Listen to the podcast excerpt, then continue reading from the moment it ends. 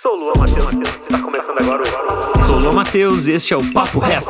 Nesse episódio eu quero compartilhar com você um pouco da minha experiência que eu tive quando eu trabalhei como UX designer dentro de um time de marketing. Então já pega o link desse episódio e compartilha aí com seus amigos, principalmente para essa pessoa que está vindo do marketing para a área de UX, ou que também está estudando para a área de UX e gostaria de trabalhar dentro de um time de marketing. Às vezes as pessoas têm dúvida, né, com relação a isso, né? Como que eu posso é, fazer essa união de UX com marketing? Será que é possível? Tem como? E durante a minha experiência que eu tive atuando como UX designer dentro de um time de marketing, é, foi bem bacana, foi bem legal. Aprendi mais coisas né, relacionadas com marketing. É, eu já trabalhei com marketing antes, né? Quando eu comecei a minha carreira profissional, eu comecei atuando dentro de uma agência de publicidade, então eu atuei bastante com marketing offline. E aí, durante toda a minha carreira, minha trajetória, fiz muitas coisas relacionadas também com marketing digital. E durante o período de 2017 até 2020, né, quando começou ali a pandemia, eu atuei dentro de um time de marketing de uma empresa. E eu atuei como UX designer. E o que, que a gente fazia lá, né? Qual era o meu papel, qual, quais eram as minhas funções e as minhas tarefas que eu tinha que fazer.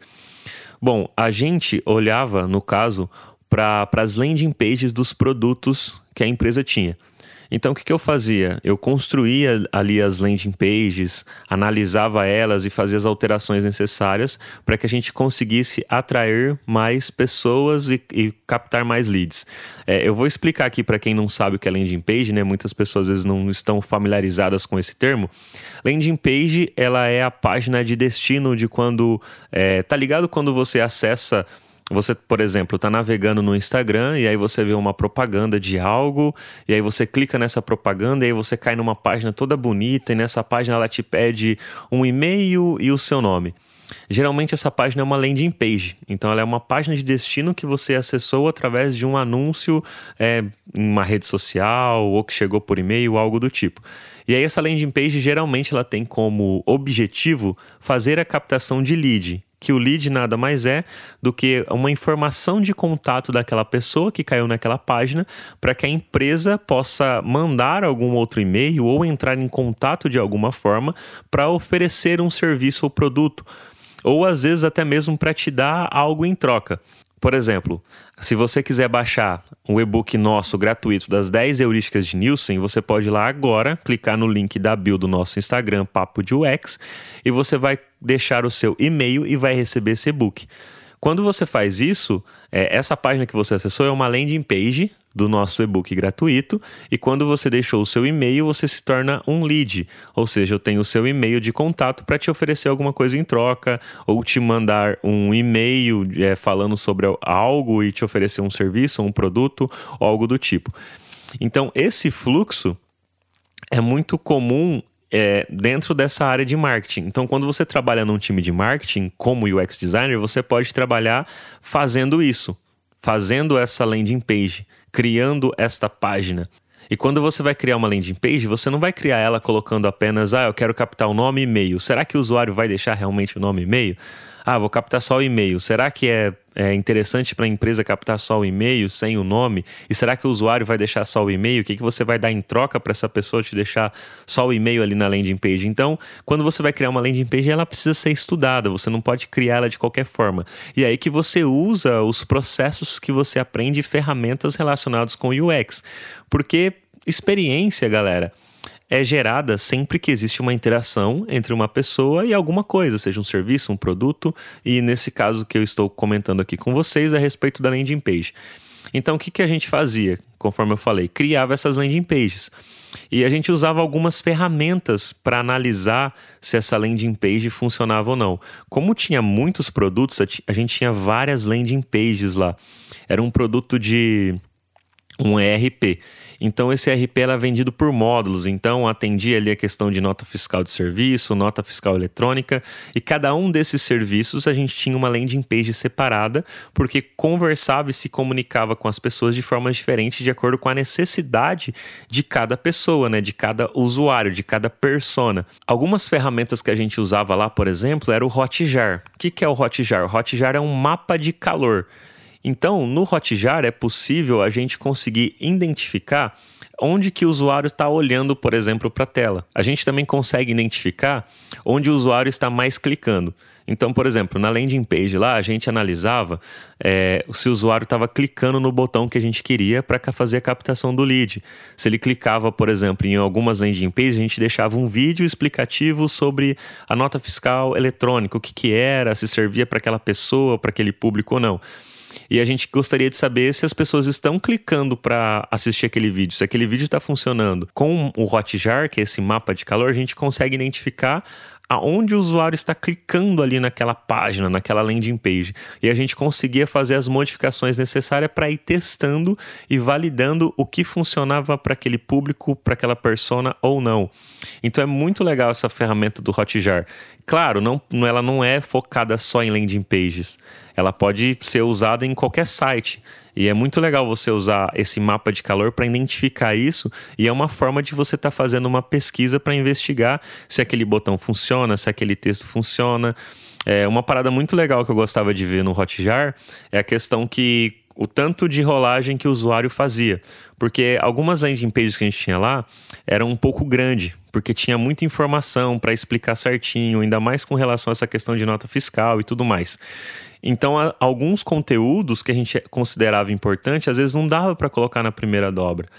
Então a gente tinha que colocar mais para baixo. Só que aí mais para baixo, se a gente analisava pelo Hotjar, as pessoas não desciam tanto.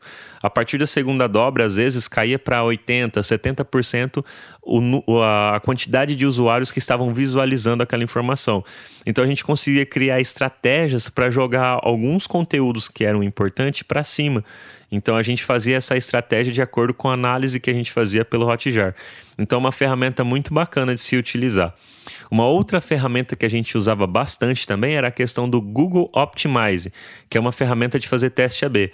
Então, a gente comparava uma mesma landing page, fazia duas versões dela e, e fazia a configuração lá no Google Optimize e depois de um tempo ele dava qual que era a, a, a página que tinha mais chance de ser melhor ali para o usuário, né? Para converter aquele usuário em um lead que a gente gostaria, né? Que era o nosso objetivo com a landing page. Então, numa página A, por exemplo, a gente deixava pedindo nome e e-mail, e numa outra página a gente deixava pedindo só e-mail. É, isso eu estou dando só um exemplo fictício aqui, tá? Então, com o Google Optimize configurado, a gente subia essas duas páginas e conseguia analisar. E conforme eu falei, depois de um tempo ele falava ali quem que era a página vencedora e a gente poderia subir uma outra página e testar agora é, se a vencedora foi a B com a C e assim sucessivamente. E essa ferramenta também do Google é muito legal. Ela é tanto paga quanto gratuita. Mas a versão gratuita já atende perfeitamente ali, pelo menos para o que a gente precisava ali para fazer esses testes nas landing pages, era o suficiente. Então era muito legal fazer isso. Analisava, a gente analisava muitas coisas com Hotjar, fazia vários testes AB com o Google Optimize. E o Hotjar também tem a versão gratuita, mas é limitado, e a versão paga você consegue é, gerar mais insights, a, é, analisar mais páginas além da, das que, da que eles colocam como gratuita ali, porque tem algumas restrições.